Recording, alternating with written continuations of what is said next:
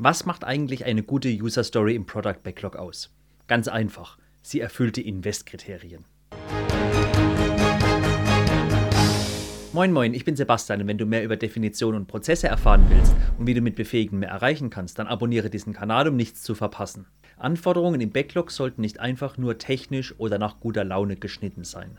Sie sollten neben der technischen Sichtweise auch die fachliche und die Anwendersicht enthalten. Ein einfaches Hilfsmittel, um diese Eigenschaften zu erfragen, sind die Invest-Kriterien. Invest ist ein Akronym von Bill Wakes, welches für die sechs wichtigen Qualitätskriterien einer Story steht. Das I steht für Independent, unabhängig. Eine User Story soll unabhängig von anderen User Stories sein. Dies erlaubt dem Team, theoretisch Stories in jeder beliebigen Reihenfolge zu entwickeln. Theoretisch deswegen, weil es sich nicht immer einfach verhindern lässt. Das N steht für Negotiable, verhandelbar. Stories müssen verhandelbar bleiben.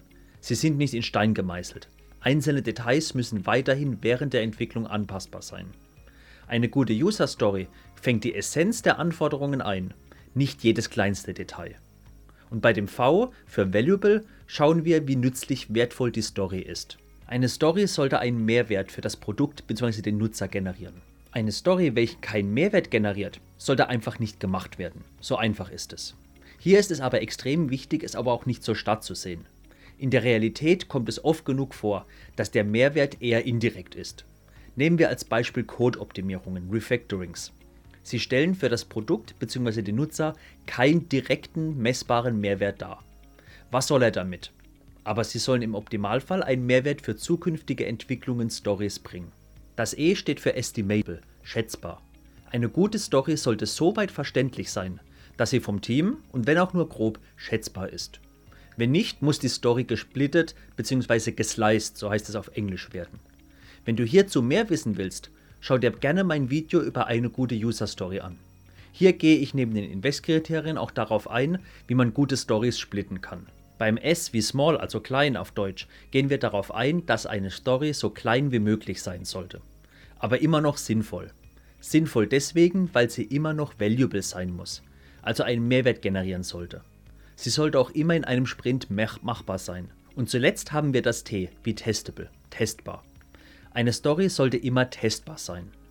Hierbei geht es nicht darum, die ganze Funktionalität zu testen, sondern den in der Story beschriebenen Umfang in Form der User Story, der Akzeptanzkriterien bzw. wenn möglich des Mehrwerts.